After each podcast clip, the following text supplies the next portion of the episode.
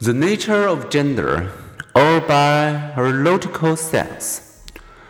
How do sex hormones influence prenatal and adolescent sexual development?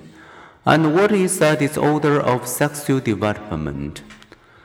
Men and women employ similar solutions when faced with challenges, sweating to cool down, gathering an energy drink or coffee to get going in the morning, or finding darkness and quiet to sleep.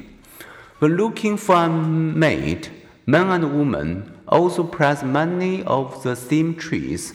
They prefer having a mate who is kind, honest, and intelligent. But according to evolutionary psychologists, in mating related domains, Guys act like guys, whether they are chimpanzees or elephants, rural peasants or corporate presidents. Biology does not dictate gender, but it can influence it in two ways.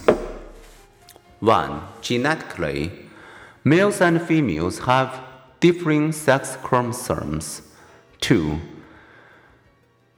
Physiologically, Males and females have different concentration of sex hormones which trigger other anatomical differences.